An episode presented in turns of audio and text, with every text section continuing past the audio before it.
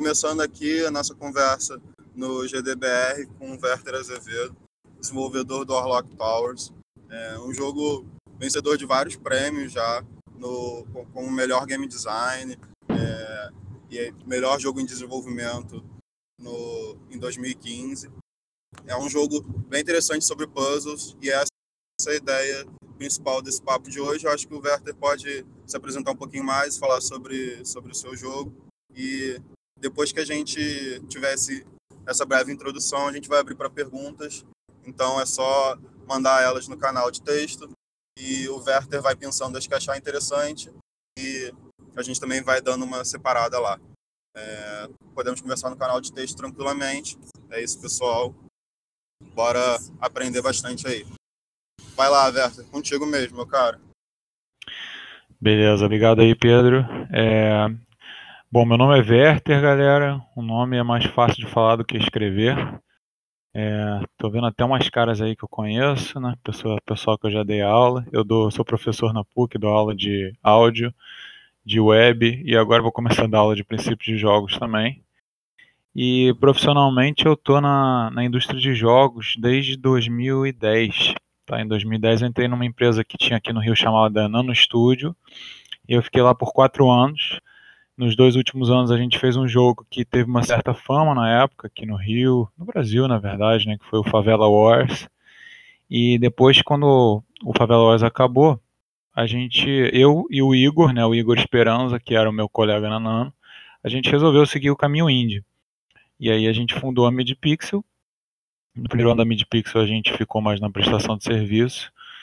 E no segundo ano a gente começou a trabalhar umas ideias e tentar conciliar e uma dessas ideias foi o Warlock Tower. É, o Warlock Tower era uma ideia que o Igor tinha desde pequeno, a regra básica, né? O Warlock Tower é um puzzle onde tem uma regra fundamental que é cada passo que você dá tira uma vida. E ele queria é, experimentar com essa ideia, né? Então ele começou a prototipar, fez um protótipo bem horroroso, cheio de asset roubado do Pokémon. E a gente curtiu aquilo, né? Ele foi trabalhando naquilo aos poucos, entre um serviço e outro a gente estava prestando, né? Serviço como desenvolvimento de jogo mesmo, só que eram jogos para clientes. E eventualmente a gente conseguiu num, espremer um tempinho aí para fazer um protótipo e mandamos esse protótipo em 2015, eu acho, para o SB Games. E aí o que aconteceu foi que a gente ganhou um prêmio meio inesperado, a gente ganhou dois prêmios, né? O melhor game design e melhor jogo em desenvolvimento, porque ele estava ainda em estágio protótipo. Estava bem feio mesmo, mas ele já tinha a mecânica fundamental e já tinha algumas das submecânicas do jogo. E foi suficiente para o pessoal gostar e, e premiar a gente. E aí quando a gente foi premiado, cara, a gente resolveu cair de cabeça, né? Até então a gente estava nesse, nesse modelo de prestação de serviço e e aí a gente falou, cara, vamos, beleza, a gente já, já juntou um dinheiro aqui prestando serviço, vamos agora cair de cabeça e ficar só no Orlox Tower. E aí começou uma jornada de desenvolvimento desse jogo. Participamos é, do, do Big Booth, dois anos, né? E depois a gente foi, acabou sendo indicado para melhor jogo do Brasil no, no Big em 2017, que foi quando o jogo foi lançado. E o jogo foi lançado para para Steam. Isso é uma, é uma história em si que, como o foco hoje é um pouco mais do puzzle de uma forma geral, né, e o level design do Warlock Tower, assim, no sentido dele ser um puzzle e de como, como, a gente fez as coisas, eu não vou nem entrar, mas a história do desenvolvimento são histórias de desenvolvimento são sempre divertidas, né? É, então acabou que em 2007, 2007, a gente lançou com um publisher, né, a Whippering, a gente no meio do processo de desenvolvimento fomos abordados por alguns publishers, não conseguimos fechar negócio com alguns e acabou que a gente fechou o negócio com esse publisher chamado Whippering e a gente lançou o jogo para PC pra, e para mobile, né, iOS e Android. E acabou que no PC, que era o, no, o nosso o nosso nosso publisher era completamente especializado em PC e no PC o jogo não foi muito bem. Mas em mobile o jogo foi bem, principalmente na Apple, né? Na Apple a gente ganhou o, o destaque que a gente nunca imaginou que fosse ganhar. E acabou que o jogo, o jogo teve alguns destaques na Apple, né? Inclusive um destaque mundial que deu uma impulsionada e vendeu direitinho nessa plataforma. E essa é história basicamente do desenvolvimento do Roblox Tower. É, eu posso continuar falando aqui e iniciar um pouco as ideias de, de game design, de level design, ou vocês falam alguma coisa. Se, se ninguém falar nada, eu, eu vou falando. O que, que vocês acham?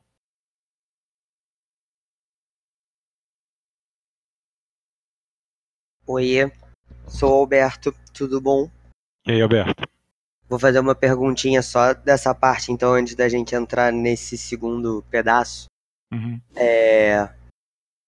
Em algum momento, enquanto vocês ainda definiam design, essas coisas, chegaram a pensar em como monetizar, se ia ser premium, se vocês iam usar alguma outra coisa para ganhar dinheiro? Ou isso foi com o produto pronto, conversando com a publisher, ela falou vai ser assim, e foi rodando a partir daí? Não, de jeito nenhum. Depois de. Como a gente começou no Rockstar já meio burro velho, né? Como eu tinha sido sócio já da, da Nano na época do Rockstar, a gente sempre teve essa preocupação de negócio muito, muito, muito presente pra gente. Então a gente toda hora estava pensando em como ia monetizar esse diabo desse jogo. Né? Isso estava muito relacionado com essas conversas com as publishers. Na realidade, a gente sempre reconheceu que o Warlock Star era um jogo que tinha um DNA de mobile muito forte. Maneiro. E, e aí eu, eu. A gente reconhecendo isso, a gente queria um publisher de mobile, só que a gente não conseguiu fechar negócio com as publishers de mobile.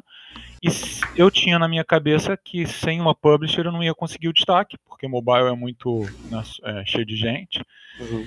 é muito saturado. E... Caro comprar, né? É, é muito difícil, né? né?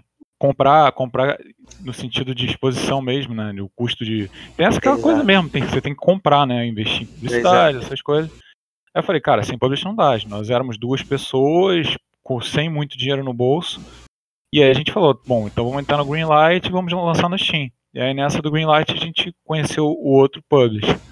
Mas no momento que a gente estava tentando negociar com o Publisher Mobile, para responder a sua pergunta melhor, a gente estava sim pensando em monetizar Mobile, a gente chegou a conversar com publisher freemium. E aí a gente estava. A gente chegou a, a, conversar com dois publishers, né? Um que, que queria monetizar freemium no sentido mais amplo, pensar em começar com uma fase bloqueada e vender outras, esse tipo de coisa, microtransação, IAP. E a gente também conversou com um publisher que era a Nightron, e a Nightron ela é um publisher que, que vai só no advertising mesmo. Eles colocam eles botam, botam ad nos jogos deles e você tem que pagar para tirar. E era basicamente isso, essa era a proposta deles. Mas, maneiro, maneiro. Mas para concluir, a gente sempre pensou nisso sim, cara. E aí depois no com essas, como a gente comprou frustrado com essas negociações, a gente já estava um pouco saturado, aí no fim a gente resolveu fazer premium no, no Steam mesmo e conseguimos esse publish e acabou que não foi, um, não foi a melhor opção na realidade, porque acabou que a nossa plataforma melhor foi mobile e premium mobile não tem jeito. Eu aprendi da pior maneira que, apesar de todos os destaques mundiais que a gente teve, Eu o jogo não vendeu, não ganhou dinheiro como ganharia. Com o nível de destaque que a gente teve, com 100 milhões de pessoas vendo o jogo e daí por diante, é, se o jogo fosse freemium, a gente teria faturado muito mais. Até Porém, com ads, né? É, e, e no Brasil coisa. essa diferença era maior? Lá fora dava uma diluída? Tipo, os Estados Unidos vocês acabavam conseguindo vender? Ou nem lá co convertia tão legal? Porque tipo, Rio é, é, muito ruim, né? Até pra IAP, freemium, o, o Brasil... Eu tenho visto as pessoas indo muito mais para um caminho de ads, né? É, a verdade é que o usuário, o usuário mobile, ele já está muito desacostumado em pagar ponto, né? Em qualquer lugar do mundo. Saquei. Então, mas sim, relativamente. Mas os Estados Unidos vai ser sempre melhor porque é um, é um mercado maior, né?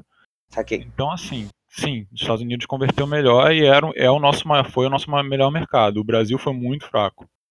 E tinha algum alvo no começo? Ou isso foi desenvolvendo junto com a publisher também?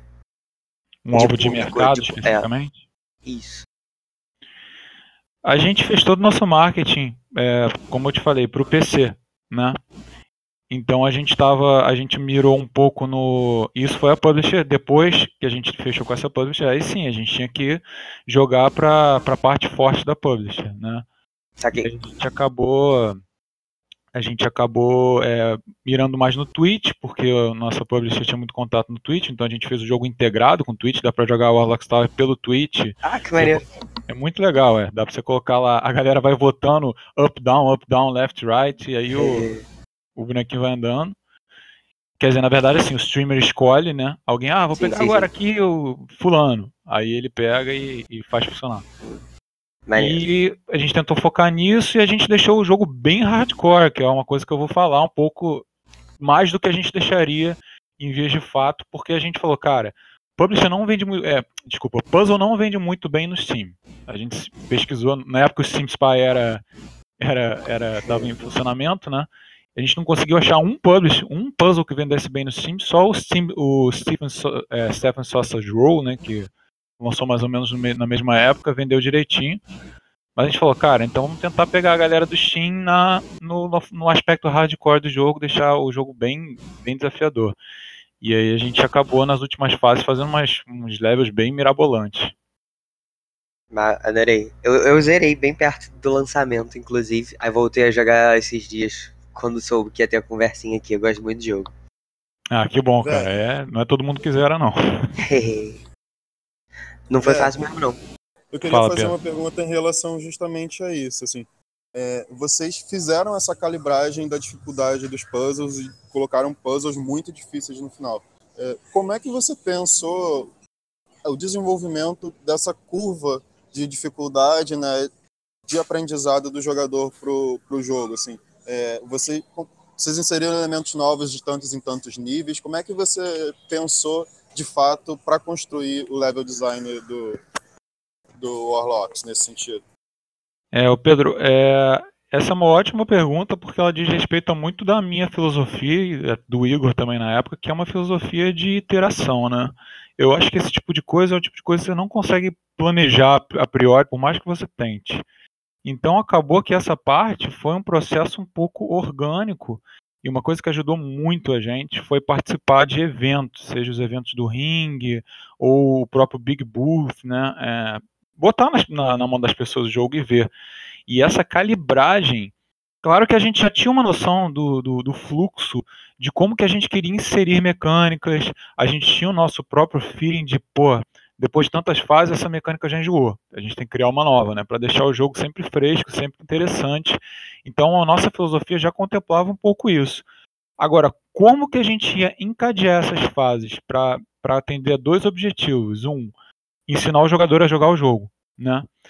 E dois, é, progredir de uma forma suave para que o jogador não, não ficasse frustrado e parado numa fase. Isso deu muito trabalho e foi uma coisa que a gente foi fazendo organicamente, olhava as pessoas jogarem, regulava. Não que a nossa primeira regulagem tenha sido completamente errada, até porque a gente já tinha alguma experiência, mas a gente inevitavelmente via que algumas fases estavam difíceis demais. Né? E aí, por exemplo, a gente foi criando no, no nosso mapa o, a questão do, de fases que não estão no tronco principal para você poder chegar na escada, né? Porque o Warlock para quem não viu, você tem os mapinhas, né, aquele mapinha básico de um mundo, e você entra para um lado e, e do um lado está uma escada que veio do, de baixo e depois você tem que chegar na escada para subir para o próximo andar da torre, né? Você está subindo a torre. A historinha do jogo também, para quem não sabe, é que você é um carteiro e você está tentando subir, escalar a torre para entregar a mensagem de paz para o feiticeiro malvado que mora lá, que é o Warlock Tower, né? O Warlock da Warlock Tower. Então o mapinha é sempre um andar da torre e para você tem que conseguir chegar na escada para ir para o próximo, próximo andar. E esse ramo principal entre a escada que você veio e a escada que você vai chegar é o ramo que realmente tem que ser planejado.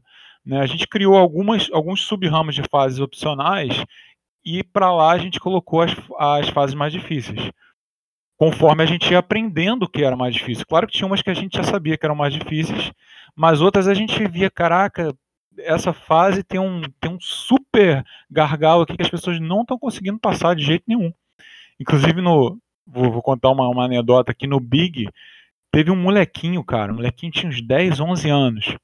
O molequinho nem falava muito, mas ele era tipo um, o gênio dos puzzles. Ele começou a esmerilhar o nosso jogo, uma atrás da outra. Tá, tá, tá, tá, tá. A gente falou, caraca, esse moleque vai zerar. É a primeira, primeira pessoa que vai zerar o jogo, porque o jogo ainda estava muito difícil naquela, naquele, naquela build, né? Cara, chegou numa fase, o molequinho parecia, parecia uma máquina testando todas as possibilidades, parecia uma IA testando tudo e o moleque não conseguiu passar. E aí que a gente viu, cara, essa fase é impossível. Né? É uma fase que só tem uma, uma solução possível, então é vendo esse tipo de coisa, a gente foi calibrando o jogo. E esse foi um dos objetivos. O segundo objetivo foi aquele que eu, que eu falei antes, ensinar o jogo, né? Então a gente sempre se preocupou em. É, a gente tinha. Du... Posso seguir falando ou vocês querem me interromper para fazer mais alguma pergunta? Enquanto você está falando, pode ir levando. Tá, porque a tendência é que eu saia falando. É... Então, a gente aí ensinar o jogo, a gente com, aos, com, aos poucos foi chegando em dois métodos de ensinar o jogo. Um são os tutoriais mesmo que aparecem, que a gente queria que fosse muito breve, a gente sabe que a maior parte dos jogadores passa isso, né? Mesmo isso é uma coisa que, pessoal, não não insistam nisso. Vocês como players, muita gente deve passar. Eu sou um player que não passo tutorial nenhum, eu tenho o maior saco de ficar vendo, mas a maioria não é assim. Então a gente não, não contava muito com esses tutoriais, a gente colocava lá eles para ensinar mecânica, mas a gente contava mais com o próprio level design para ensinar mecânica. Né? Então a própria mecânica básica do jogo. É, um passo tira uma vida e você começa com três vidas. Então a gente começa, a primeira fase é uma, uma gema no meio da fase mesmo, sem mais nada para fazer. Então a pessoa tem que aprender essa regra para passar dessa fase. E daí por diante, sempre que a gente podia né, usar aquela abordagem nintendista mesmo, de ensinar através do level design, a gente fazia. E quando a gente inseria uma nova mecânica, tem outra. Na verdade, são três métodos, né? Um através do level design, outro através desses tutoriais mesmo, as janelinhas que aparecem, e o terceiro é que o, o próprio Warlock aparece e fala com você, né? Ele sempre te dá uma zoada e tal, porque a gente a gente resolveu que essa seria a camada narrativa do jogo, que é uma camada bem bem fina, né? Mas ele dá uma zoada e tal, mas ele te ensina. Ele fala: ah, agora, agora tem um zumbi, ele vai te matar, não sei o que lá. A cada três passos que você dá, ele dá um, cuidado para ele não te comer. E aí, com isso, ele tá também ensinando um pouquinho do jogo. Tá bem legal. Deixa eu só comentar aqui, né? Quem tiver aí quiser fazer uma pergunta, caso o Veda esteja falando muito como ele falou, vocês podem colocar a pergunta no texto, no, no chat de texto aí, e aí o Veda pode pegar para ler ou pedir para você falar que que você ganha a palavra. É, você vai continuar aí, Véder? Ou alguém é, quer fazer uma pergunta? Eu respondi a tua pergunta aí, Pedro?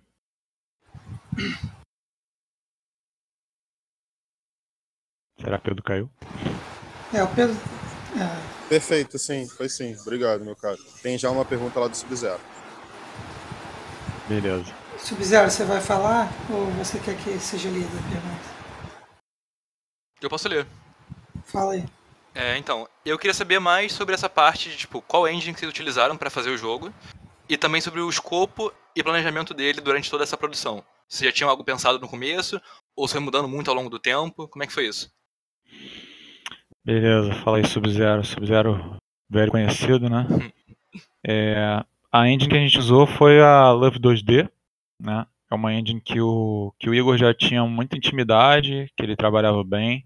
A gente tinha vindo da, do, do Favela OS na Unity, mas acabou que, uh, como ele estava prototipando, ele começou a prototipar no Love e continuou no Love. E ele era muito produtivo. Então, e a gente também sempre teve essa filosofia, né? O, o Aloxal também, para quem não conhece, é um jogo com uma estética de Game Boy.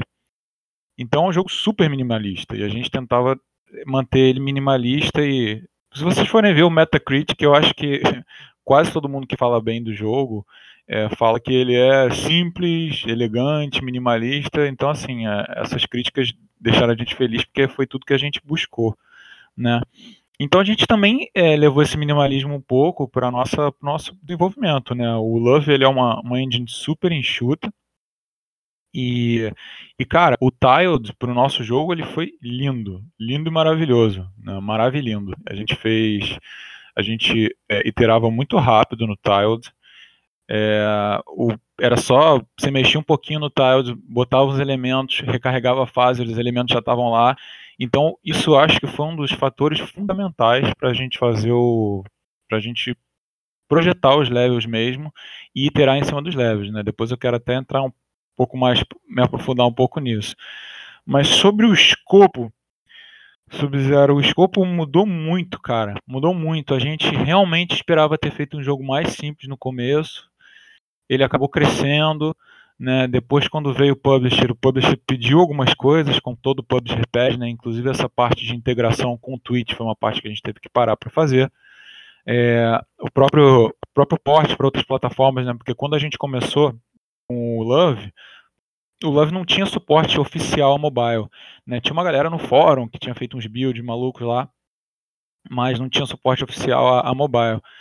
Então, é, o que aconteceu foi que quando a gente começou a negociar com, com a galera de mobile, com publishers mobile, aí o Igor foi ver essa forma, porque a gente estava meio. Nem, nem sabia se dá para fazer o build mobile no, no Love, né? Aí ele descobriu, fez o build e a gente ganhou uma certa confiança. E com o tempo, o, o Love foi, foi oficializando isso, mas nós fomos um dos primeiros a meio que encarar mesmo o build de mobile do Love, que era um build até meio, não é tão simples quanto na Unity ou Construct ou outras engines que, que você aperta um botão. Não é, não é assim, a gente sabe, né? Mas que se propõe a facilitar essa, esse pipeline de multiplataforma. O Love você tem, tinha que entrar no Android Studio, tinha que entrar no Xcode e gerar, né? O, o é basicamente um é basicamente um, um, interpretador, como se fosse um emulador. É um interpretador de Love que abre o jogo e roda o jogo, né? Então, é, sobre o escopo ele foi mudando foi mudando muito. A gente queria ter feito menos andares, mas a gente acabou fazendo mais. A gente também queria ter feito menos fases, mas a gente chegou à conclusão que é, um, o público, a galera do Steam, principalmente, o jogador hardcore, ele liga muito para tempo de jogo, né? É, a gente vê muito nas reviews do Steam a galera equacionando, pô, mas terminei esse jogo em uma hora, não vale o que eu paguei. Né? Então a gente precisava, a gente estava preocupado com isso, e a gente acabou criando mais fases, criando fases mais difíceis até para aumentar o tempo de jogo, né? É... Então, assim, foi um escopo muito orgânico. Foi um escopo muito orgânico. É...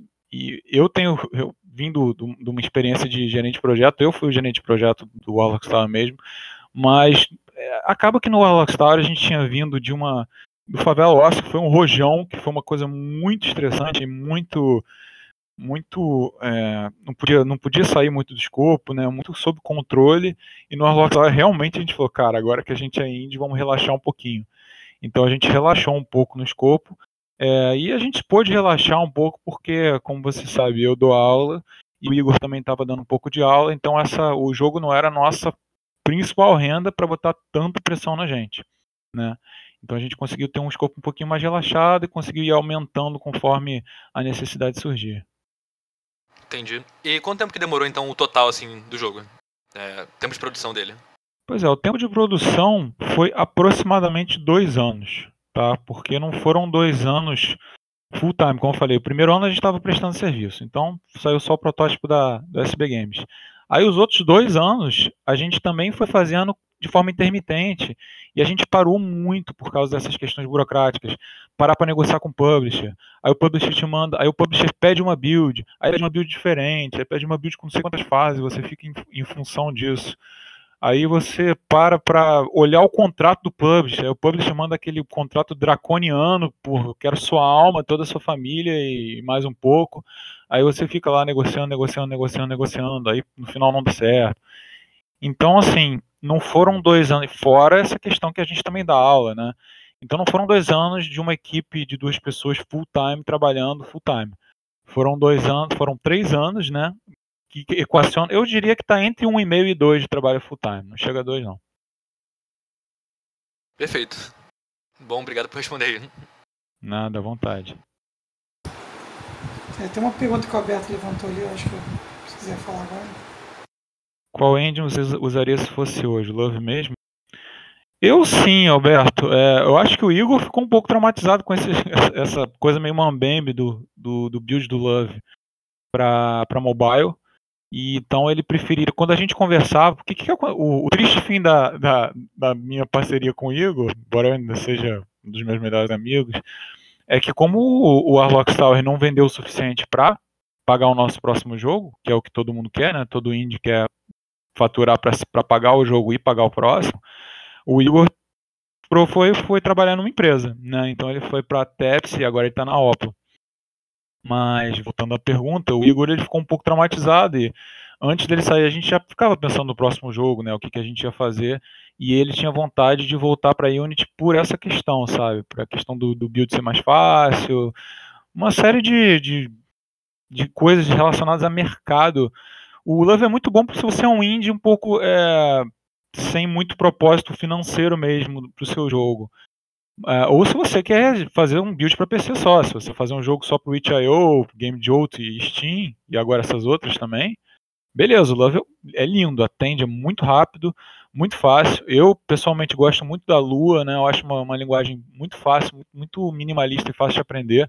Então, acho que para quem tem o perfil de designer técnico, assim, não é um, cara que já é desenvolvedor, que está acostumado a C Sharp, Java, esse tipo de coisa, eu acho que é uma linguagem que te coloca, te dá muito poder em pouco tempo. Então, é, eu, Werther, faria mais uma vez no Love, mas o Igor talvez tivesse falasse diferente.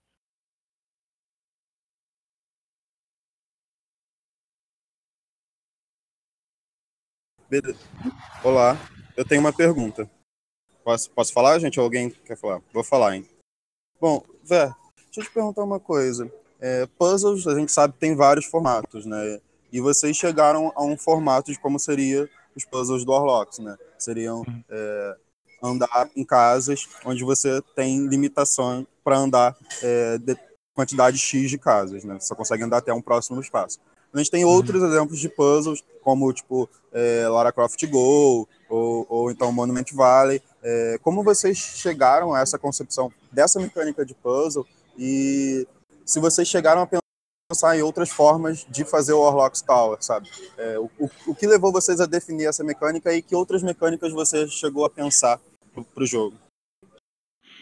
Tá. É, é engraçado porque a gente não. Eu jogo um pouco puzzle, mas eu não sou um jogador de puzzle, né? Claro que, que, todo mundo que joga um pouco em mobile vai acabar jogando um puzzle ou outro. Mas quando a gente conversava, o jogo que a gente queria fazer nunca era um puzzle. Era sempre um RPG ou um, um jogo de um RPG tático, né? Tipo Final Fantasy Tactics e tal. E acabou que o Warlock Star foi muito engraçado, Pedro, porque a, foi tudo baseado nessa primeira mecânica do Igor, né? Ele prototipou, a gente jogou, a gente falou, pô, legal essa mecânica, acho que dá caldo.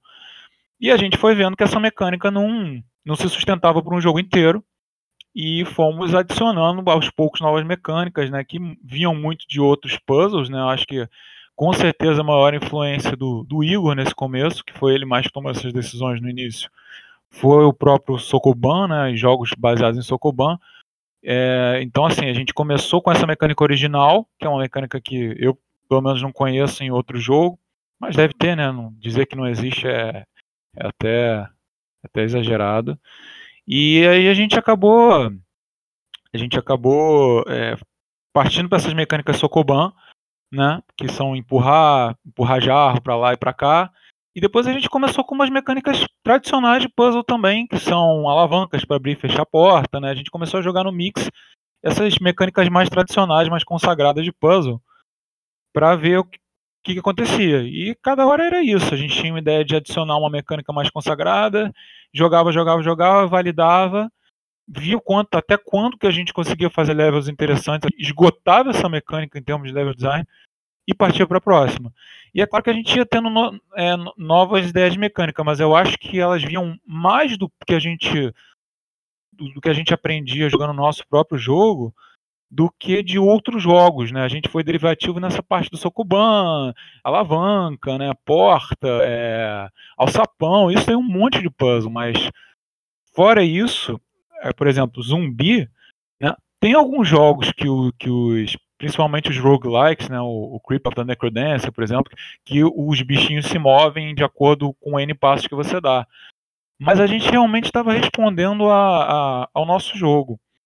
É, a gente não pensou outro formato pro, pro Warlock Tower, porque o Warlock Tower nasceu, na realidade, antes de ser o Warlock Tower, né, ele era simplesmente o jogo, o Igor chamava ele de o jogo do picolé, né, e aí depois a gente fez um bonequinho lá e depois é que a gente, a gente resolveu criar essa historinha por fora, mas não foi um jogo que nasceu na camada narrativa, foi um jogo que nasceu na camada mecânica, e foi um jogo que a gente foi adicionando essas, essas mecânicas aos poucos e iterando em cima dessas mecânicas, aprendendo, esgotando e passando para a próxima. E aí, conforme a gente ia fazendo isso, a gente tinha ideia, pô, legal, o zumbi funcionou.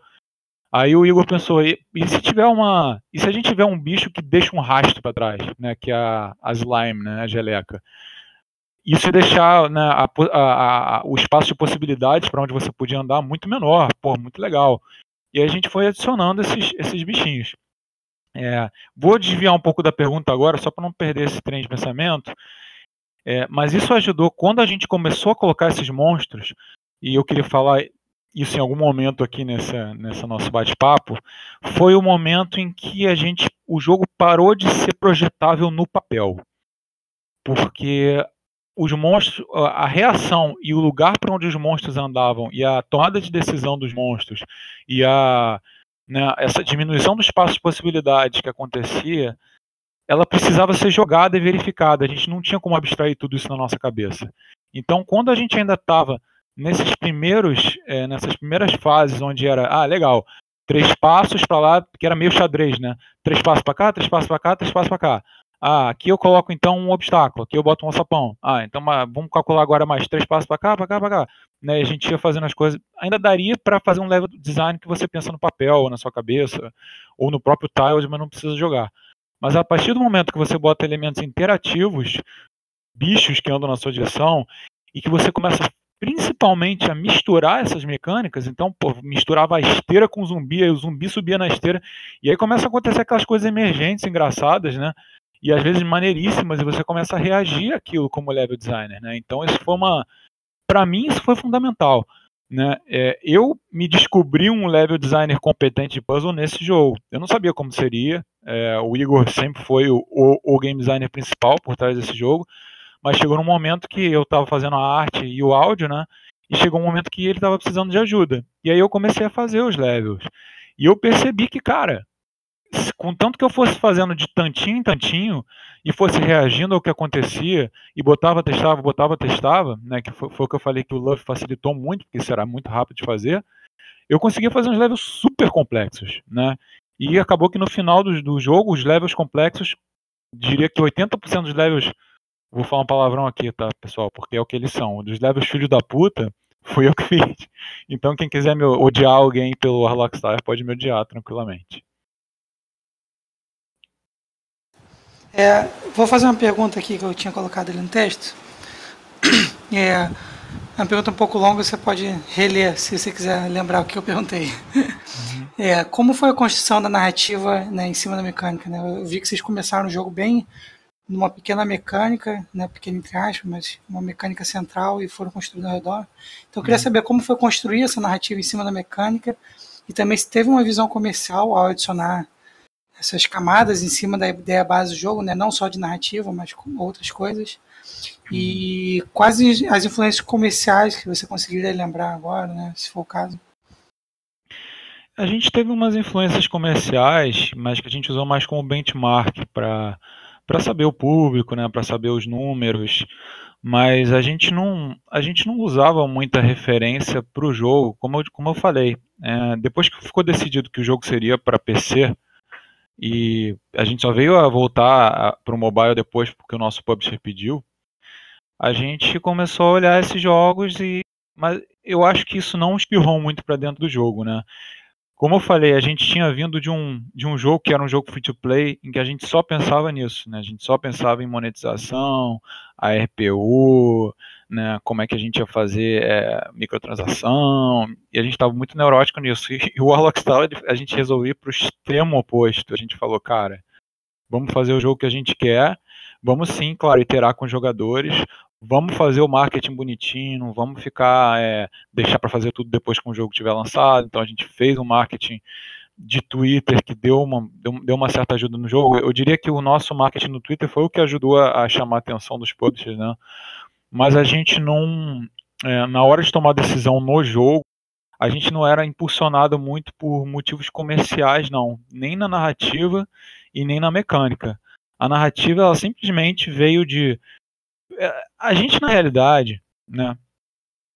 A gente pensou sobre é, a gente assim, a gente tem uma filosofia, eu e o Igor, e, quando, e quando a MediaPixel começou, a gente pensava em fazer jogos indie, narrative driven total, né, baseados em narrativa. A gente estava muito empolgado com aqueles o pessoal chama de walking simulators, né, que tinham acabado de fazer sucesso na época, o To the Moon, o Gun Home, e a gente queria fazer um jogo daqueles. E a gente acabou fazendo o jogo completamente oposto. E eu acho que quando o seu jogo é centrado numa mecânica muito forte, como era o Warlock Tower, a camada narrativa, essa opinião pode ser até controversa. Ela não importa muito. Eu sei que ela importa no sentido de dar um colorido ao jogo. Né? Se ela não tiver lá, ela vai fazer falta. E eu acho que muita gente se diverte com, com a pitada de humor que a gente deu no Warlock Tower, né? Isso é outra história que eu poderia contar, que é a história do Ingress, né? A gente começou fazendo essa piada que é uma piada de brasileiro, todo brasileiro gosta, né? Que a gente começou a botar o jogo todo em Ingress, né? Então o Warlock falava, o, o Warlock falava todo errado e, e, todo mundo que jogava que era brasileiro achava isso muito engraçado, né? Ele falava o inglês todo quebrado e tal. E depois não vou entrar nessa, nessa história porque se alguém quiser que eu conte essa história, bota na pergunta que eu falo depois. Mas é, deixa eu voltar aqui, tá? Mas a, a, camada narrativa acabou sendo muito reflexo do nosso senso de humor. A gente resolveu brincar, aí a gente começou, eu tive a ideia de fazer uma torre, tive a ideia que a pessoa ia começar embaixo da torre, e que ia ter um mago em cima, mas aí o Igor veio e resolveu fazer, o Igor teve a ideia de fazer o lance do carteiro, a gente adorou essa ideia, a gente começou a iterar um pouco nessa ideia, fazer essas brincadeirinhas, a gente queria fazer uma coisa um pouco, né, que hoje em dia acho que a principal referência disso é o, o próprio Dark Souls, né, de, de colocar umas, umas cartinhas, uns objetos, uns props no cenário, mas o problema é que o nosso jogo, para você dar um passo, custa, né, então para você ficar explorando, você ia ter que morrer para explorar essas narrativas é, de, de, de, ambiente, né? De, o pessoal chama de enviro, environmental, né?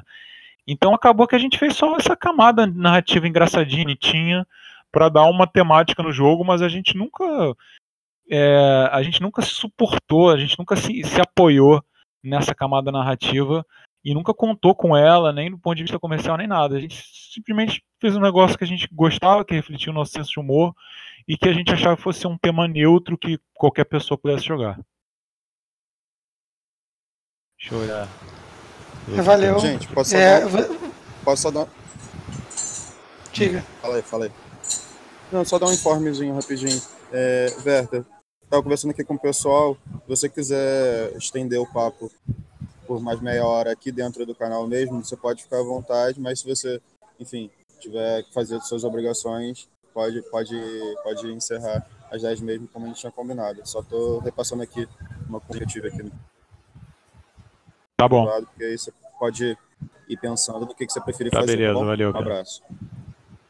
É, eu coloquei uma, um complemento de pergunta baseado em uma coisa que você falou e parece que tem uma outra pergunta do Pedro aí para você.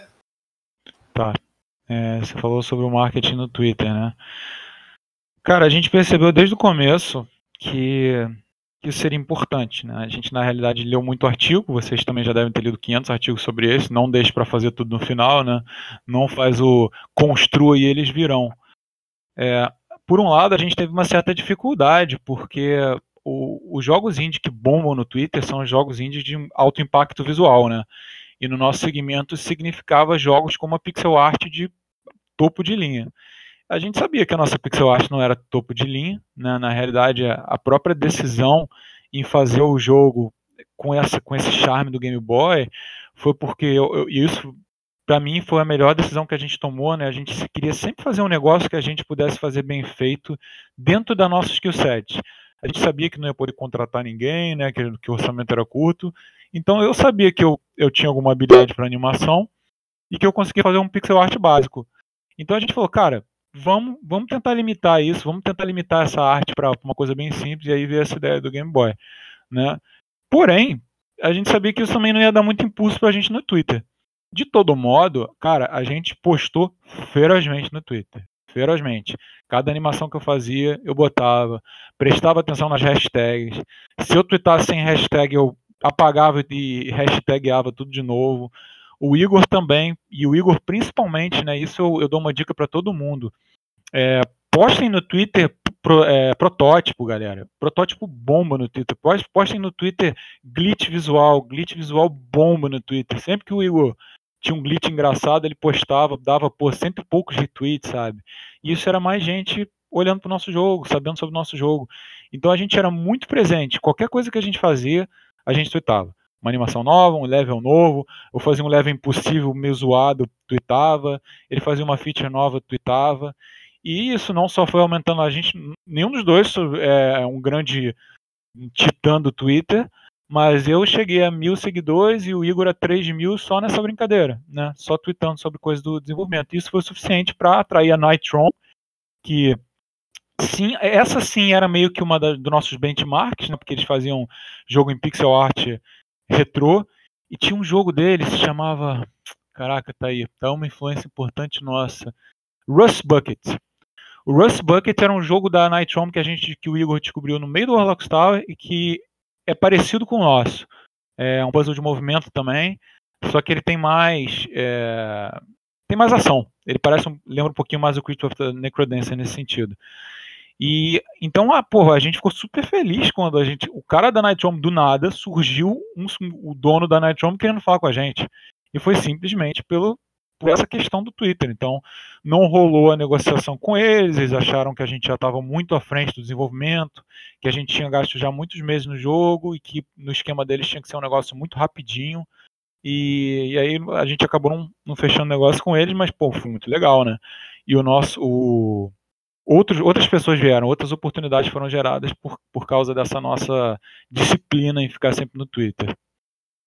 É, deixa eu ver aqui então perguntas do Pedro. Existem exemplos de alterações no sobre possíveis inovações para o Alex 2 que foram sugeridos pelos jogadores e primeiros testadores? Hum, sugerido pelos jogadores. Ó, pelos primeiros testadores, com certeza a gente a gente incorporou alguma coisa. Eu não lembro tanto de sugestão, mas Pedro não teve tanta sugestão. É, teve mais gente a gente observar as pessoas jogando e ver onde elas dificuldades e ver onde que elas ficavam de saco cheio do jogo, né? E o que, que a gente tinha pegado pesado demais. Mas eu acho que tem pouca gente, por algum motivo, tem pouca gente que sugere assim pro Alox ah, por que, que você não faz isso? Por que, que você não faz aquilo? Quem costuma sugerir muito são os próprios colegas game designers, né? Que olham e fazem alguma sugestão ou outra. Agora, a gente tinha uma ideia de fazer um Warlock Tower 2, sim. É, inclusive onde a gente pudesse, né, agora que está que o jogo foi consagrado em mobile, né, de certa forma, a gente teve todos os destaques e tal e vendeu bem. A gente sabe que é uma mecânica, a gente sabe por fato que é uma mecânica que funciona bem no celular. Então aí a gente tinha pensado em fazer um Warlock Tower 2 com, uma, com uma, um novo gráfico, porque essa coisa, o, a questão do mobile é muito engraçado, porque essa coisa do, do gráfico de Game Boy, a gente sabia que não funcionaria para o público de mobile, né? O público de mobile gosta daquele gráfico refinadinho, comercial e tal. Então a gente pensa em fazer, pensa, pensava em fazer um Warlock Sour 2, primeiro atendendo a isso, segundo monetizando o freemium, com certeza. Então a gente teve algumas ideias de monetização freemium que a gente poderia colocar e também expandindo o jogo, né? É, eu não posso falar muito das nossas ideias sem dar spoiler, porque o jogo termina numa certa, num certo, tem uma reviravolta na história né? O Alberto falou que, que fechou, viu a reviravolta, mas eu não quero revelar também, apesar do jogo já ser velho. Então, assim, você pegaria, você jogaria com a personagem da menina, ela passaria a ser a, a, a protagonista, e você teria várias torres em vários universos, e a gente também expandir, expandiria as mecânicas. Então, a gente discutiu, teve essas ideias, e eu acho que se a gente tivesse fôlego para fazer um 2, esse 2 realizaria o que um realizou. Mas acabou que o Igor teve que sair e esse, esse plano ficou pausado por enquanto. Deixa eu ver o que mais falou. Puzzles podem ser frustrantes quando o jogador não consegue resolver ou entender como iniciar a resolução do puzzle. Como você pensa em impedir com elementos de game design que o jogador desista de X depois de X tentativas? Isso é uma boa pergunta. E eu acho que só pode chegar a essa conclusão observando mesmo as pessoas jogarem. Né? A gente tenta fazer o mais básico possível. Eu eu e o Igor, a gente já tem uma, uma abordagem de não achar que o jogador vai saber nada. Projete para o, o, novato completo, né? E essa que é a grande magia lá da curva do mapa que eu falei para vocês. É. A gente projetava realmente pensando num completo novato. A gente projetava achando que ele for que, é, assim, que os primeiros andar, o primeiro andar inteiro é um tutorial. Né? O nosso primeiro andar inteiro é um tutorial. Ele é um tutorial bonitinho, já dá para ter uma certa é, compensação. Não é um tutorial chato, né? É um tutorial em game, mas ele é um tutorial, né? Então a gente teve muito trabalho para refinar a primeira meia hora de jogo, para não ter essa coisa do, do, jogador desistindo. O jogador vai desistir se não gostar da mecânica, se ele achar, tá chatão, esse negócio de andar, não quero. Mas dificilmente a gente viu, pelo menos nos eventos ou e em qualquer review na loja, a pessoa falando que ah, não entendi isso aí. Então acho que nesse sentido a gente a gente obteve sucesso. É, não tem nenhuma pergunta lá, eu queria fazer uma pergunta. Você comentou, é, vai um pouco nessa vibe dessa pergunta de desistir, você comentou que ah, o cara que não gostou da mecânica vai desistir e tal. É, eu pensei aqui o seguinte, vocês chegaram a, a analisar é, antes ou mesmo depois do, do lançamento do jogo é, qual seria exatamente seu público-alvo, né? saber qual segmento, é, como, como alcançar esse público em específico, vocês foram por esse caminho? Uh, a gente pensou um pouco, a gente tinha essa, essa questão que eu falei mais, mais cedo do jogo se contraditório, né? Então, por um lado, a gente tinha essa coisa do. esse ímpeto do indie mais autoral de querer fazer o jogo que a gente queria fazer. Né? Então, eu e o Igor, a gente adorava essa coisa minimalista, a gente adorava é, a ideia de fazer uma temática retrô, a gente adorava a proposta de design, de fingir que o jogo, né, de impor essa coisa de impor as limitações e fingir ao máximo que o jogo pudesse rodar dentro do Game Boy mesmo, deixar isso dirigir as nossas decisões de design, né? É outra coisa que a gente ouviu muito, o pessoal falando, não é verdade, mas muita gente, as pessoas acham que esse jogo rodaria no Game Boy. Acham, pô, esse jogo poderia perfeitamente rodar no Game Boy, que legal, um jogo moderno que parece da época. Né? A gente usou muito isso para impulsionar a gente em termos de força de vontade, de inspiração e de filosofia de design. Por outro lado, a gente não sabia qual era o público-alvo disso aí, fora pessoas como a gente, né? Burro velho de 30 anos para cima, que tinha esse apelo nostálgico do Game Boy. Então, por um momento, a gente pesquisou outros jogos que também tinham isso. Ah, vamos ver como é que estão esses jogos, vamos ver os outros jogos. A gente viu que estava tendo, e estava durando até hoje, né, uma ressurgência do, do pixel art nos jogos, é, nos jogos indie. A gente viu que tinham jogos que apelavam um pouco para essa nostalgia, né? O, eu não, nem lembro, mas eu acho que o Stardew Valley foi lançado antes da gente lançar o Warlock Tower. É um jogo desse, desse jeito, né? E vários outros. Aquele próprio. Como é que é o nome daquele jogo? Esqueci. Enfim, a gente vê que tinha um público para isso.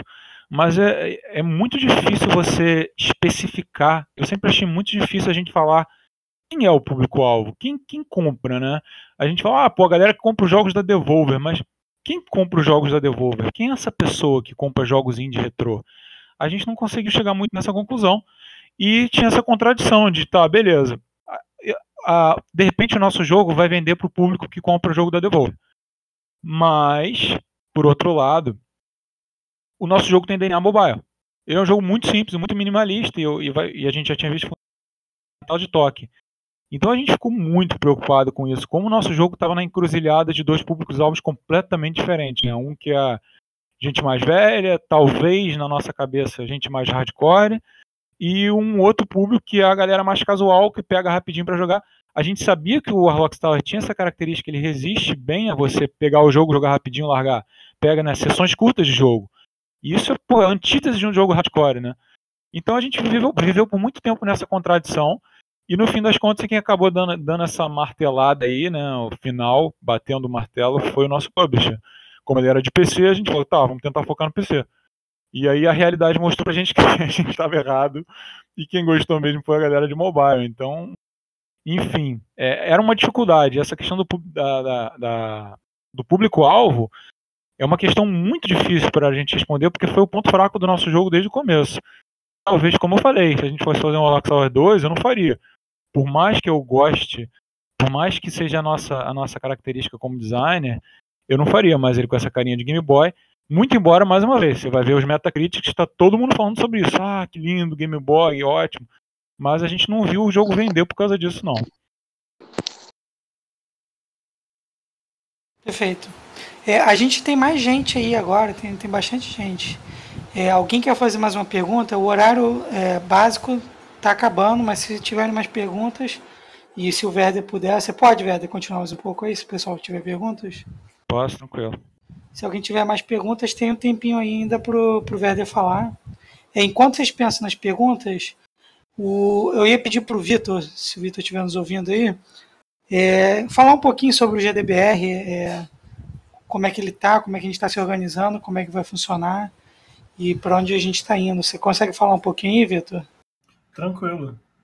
É, então, nós somos uma comunidade de game designers que nasceu naquele evento é, Hack Tudo 2018, que rolou na Cidade das Artes. E a gente está organizando essas conversas semanais, toda quinta-feira, 9 horas, com pessoas da indústria dos jogos, né? São sempre conversas direcionadas a, ao tema de game design. E a gente está organizando também um podcast para lançar tudo isso bonitinho. É, por enquanto nós só temos gente do Rio aqui, eu acho, mas a gente tem a intenção sim de se expandir. É, eu acho que basicamente é isso. Você é isso aí. Não, então, é isso aí. É, toda quinta-feira, então, às 9 horas, a gente pretende estar fazendo esse papo aí, que a gente vai gravar para jogar no podcast, como o Vitor falou. É, a gente vai tentar pelo menos uma vez por mês ter um convidado assim já mais ilustre, com o jogo lançado, já com um papo maior. Mas a gente também quer fazer é, nas outras semanas um papo entre o pessoal do grupo mesmo, trocar ideia, cada um expor suas, suas é, opiniões e interesses sobre determinados temas, mas sempre direcionado, né, com algum tema é, definido anteriormente.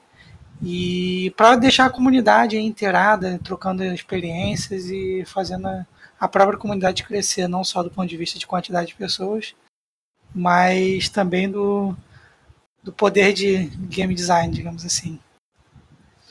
É, ninguém fez nenhuma pergunta aqui até agora, né? acho que o pessoal ficou ouvindo a gente mais difícil. Vamos ver. Acho que chegou uma pergunta agora, né? É, chegou aí uma. Sub-Zero, Sub-Zero, manda aí, Sub-Zero. Eu, eu queria falar também, antes de responder a pergunta, cara, que é muito legal essa iniciativa de vocês. É, é difícil, tem alguns grupos, né? Tem o grupo do Ring, tem o grupo da galera da Vaca Roxa lá, mas são grupos separados e nesses grupos realmente não se vê um. Tem sempre um canal de game design, né? Mas é, é difícil ter uma conversa um pouco mais focada sobre isso. Então, espero que, que essa iniciativa de vocês dê certo e gere frutos e que todo mundo aprenda, né? Eu, à medida do possível, sou meio fracassado em conseguir entrar nesses grupos direitinho, mas eu vou tentar dar uns pulinhos aqui e ver se eu aprendo com vocês também. Deixa eu ver o. Pô, então faz o seguinte, fala a do Pedro antes que tem a ver com o Warlocks, depois vai pra mim, que tem mais a ver com o pessoal. Tá, o Pedro perguntou qual é o próximo grande desafio que você deixa deseja enfrentar como level designer. É... Não faço uma ideia. Na verdade, eu faço. Eu, eu sei mais ou menos o próximo jogo que eu quero fazer, mas eu não sei como esse jogo vai envolver level design, né? É, eu gostei muito de fazer level. Eu, como eu falei, eu me descobri uma, um level designer capaz, né, fazendo o Warlocks Tower. E, mas eu, quando eu tenho ideias de jogos, geralmente, como eu falei, eu e o Igor a gente falava muito, primeiro fazer jogos narrativos, depois. Ah tá, foca no desafio, você falou. A gente pensava em fazer jogos narrativos e depois a gente pensava muito fazer RPG. Eu e o Igor somos, somos ratos de RPG, de JRPG, né? E a gente queria muito fazer um JRPG. E principalmente fazer um Tactics. Eu queria muito ainda é, concretizar esse gênero na minha vida. Né? Eu queria fazer um Tactics. Eu gosto do Tactics porque ele é uma Primeiro porque eu sou um cara meio devagar e eu funciono melhor por turnos, né? O próprio Warlock Tower também é assim. É, as coisas em tempo real, eu não sou um jogador com muita skill, salvo um ou outro gênero. Então eu gosto desse tipo de coisa. É, então, é, é, o legal para mim do jogo Tactics é que ele tem essa coisa do. Ele tem uma coisa em comum com o Warlock Tower no, no sentido de o pensamento 2D de dimensionar um mapa, né? é, do, da, o movimento por tile, né? Quando você começa a fazer um jogo todo movido por tile, assim, uma dessa visão top top down, você começa a pensar um pouquinho nesse sentido. E eu acho que isso ajuda para qualquer outro jogo que você faça dessa mesma forma. Então o Tactics tem isso e a questão da do como você realmente faz o, tem um level design no Tactics, né, envolvido para falar a verdade, que é onde vão estar os inimigos, né? Onde é que vão estar os anteparos, né? Onde é que vai estar, onde é que você vai posicionar um arqueiro, vai ter que passar por cima daquilo ou do outro. Então tem isso sim, mas eu nunca pensei nisso como um desafio de level design, porque tem a questão do RPG mesmo, né? De você é, ter evolução, de você ter um sistema de, de, de skill, que é um negócio que eu gosto de fazer. E tem música, né? Que é uma grande paixão da minha vida. E e tem narrativa. Então eu gosto muito desse gênero por causa disso. E é provavelmente esse que eu vou querer encarar. Fora isso, eu acho que também tem a ver com oportunidades comerciais, né? O pessoal me perguntou muito aí uh, sobre, sobre essa questão de negócio, né? E para não parecer que eu sou um artista que só quero fazer os jogos que eu quero fazer, eu acho que muitas vezes você tem que, é, tem que agir de acordo com a oportunidade que cai na sua mão.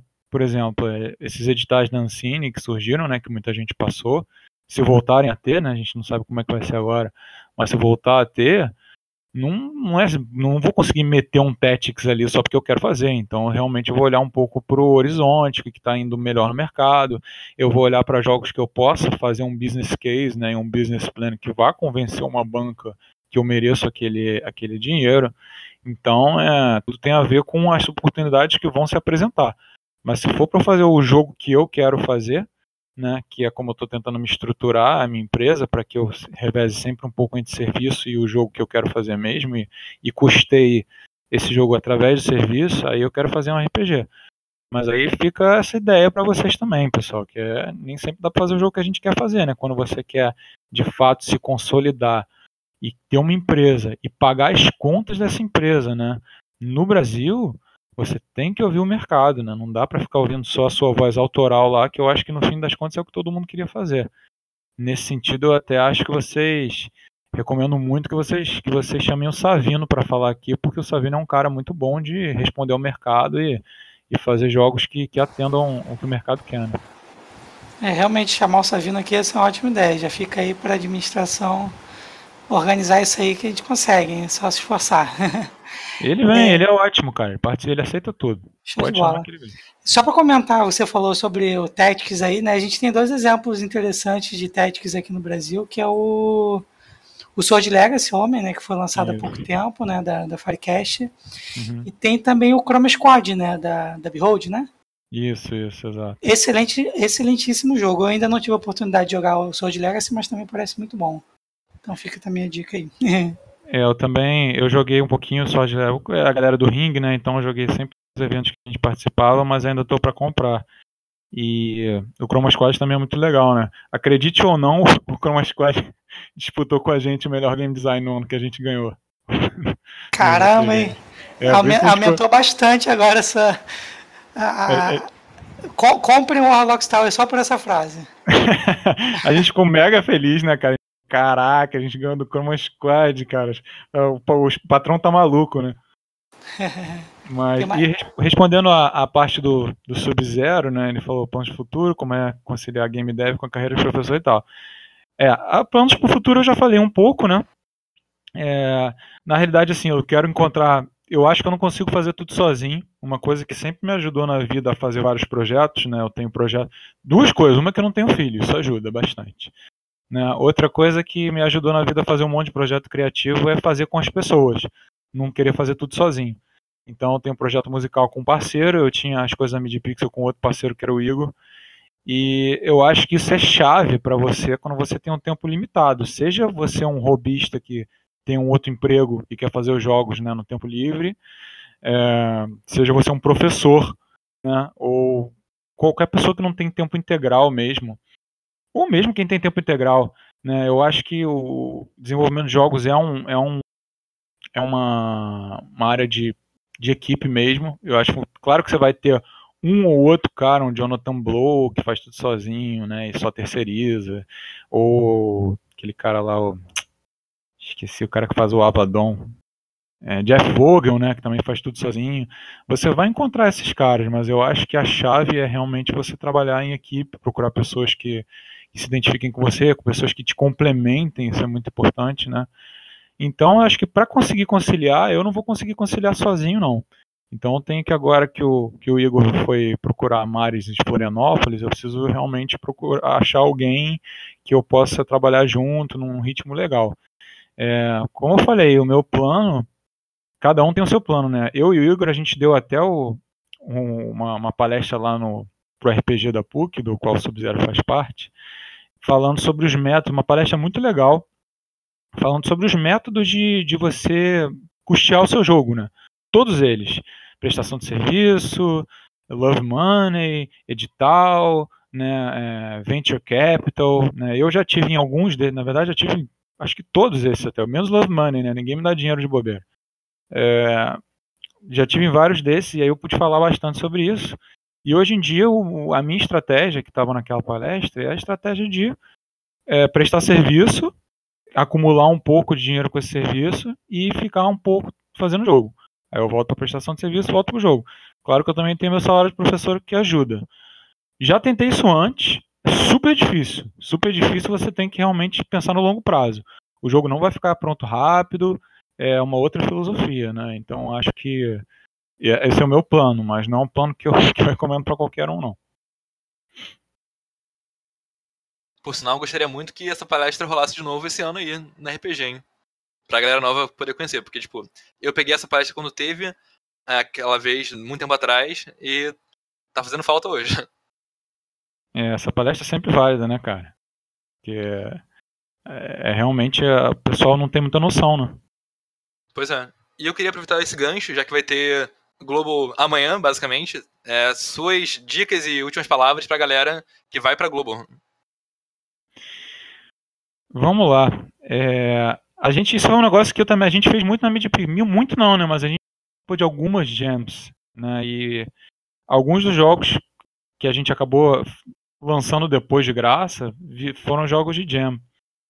É... Que, que eu recomendo? Bom, essa, é, esse grupo nasceu numa Jam, né? Então vocês já tomaram a porrada inicial e já sabem como é que é, já devem ter aprendido várias lições. É, as minhas, minhas, minhas dicas né, que me, das jams que eu sobrevivi são as seguintes: durma, né, não muito, mas é importante dormir é, minimalismo máximo e absoluto, né? Se você conseguir aquela história de game design dos verbos e diminuir o máximo de verbos possíveis no seu jogo, faça isso.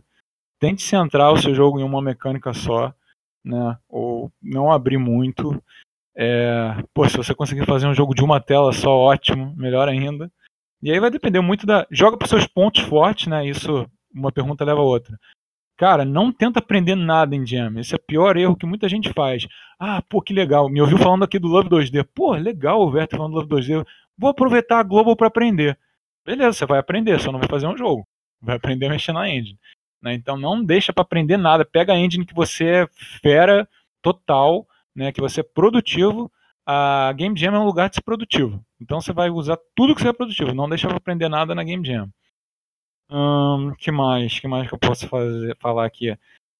Sai colocando coisa no jogo rápido, mesmo que seja para trocar depois, né? Prioriza as coisas, fala, botar um sprite aqui, depois melhora. Bota um som aqui, depois melhora. É, ao invés de deixar para refinar tudo no final. Vai colocando e vai refinando, vai colocando e vai refinando. que mais que eu poderia falar para uma jam? Eu acho que é basicamente isso, e trabalha em equipe. E tenta não brigar com seus coleguinhas, né? Tenta tomar as decisões rápidas porque é um, é lugar de pressão, mas eu acho que é um lugar muito importante. Hoje em dia, eu acho que para quem está começando, o Game Jam é a melhor atividade de todas. Show de bola, Werder. É, como a gente não tem mais nenhuma pergunta e a gente já estourou o tempo inicial que estava programado, eu uhum. acho que a gente pode partir para o encerramento aí. Acho que foi boa essa tua fala aí para finalizar. Uhum. Do da, das dicas de Game Jam. Agora, boa, inclusive, boa sorte pra galera aí que vai é, participar da Global. É, se alguém tiver mais algum comunicado final aí, alguém quer adicionar alguma coisa, alguns segundinhos aí para ah, abrir o microfone. Ah, parece que ninguém tem mais nada a acrescentar. Então, só para comentar, então a gente deve marcar um, um primeiro papo é, para semana que vem se eu não me engano, me corrija se eu estiver errado, a galera da administração, para falar um pouco sobre sobre o edital da Startup Rio. Né? A gente tinha marcado um papo antes, mas acabou é, dando uma bagunçada no meio de campo e, e, rolou bem mais ou menos. Mas a gente acredita que na semana que vem a gente consiga fazer algo mais, mais concreto e preparado. E aí se preparem aí, quem tem interesse em edital, que não, não participou ainda, ou quem já participou, se prepara para dividir também com, com o pessoal do grupo. E e aparece aí na semana que vem também às 9 horas. E se liguem também que a gente vai lançar o podcast dessa semana e vai avisar aí no grupo, beleza?